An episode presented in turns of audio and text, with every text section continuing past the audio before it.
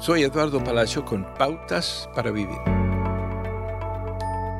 Fue una historia impactante que llamó la atención a la nación. En 2002, Elizabeth Smart, de 14 años, fue secuestrada en su cama de en medio de la noche en Salt Lake City, Utah.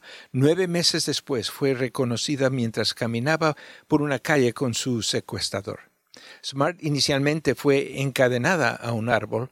Con el tiempo las cadenas se volvieron innecesarias. Las palabras fueron suficientes. Su captor la amenazaba constantemente con matar a su familia si no cumplía con sus demandas.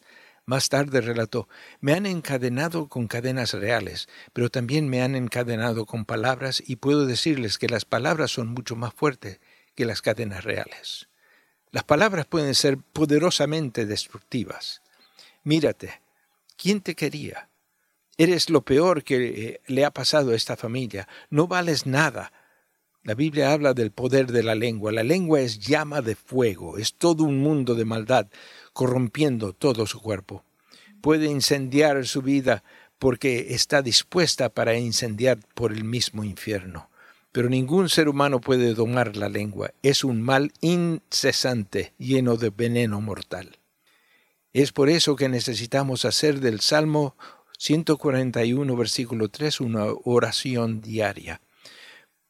Pon guarda, oh Señor, a mi boca guarda la puerta de mis labios, se une a repetir esta oración que expresó el rey David conmigo?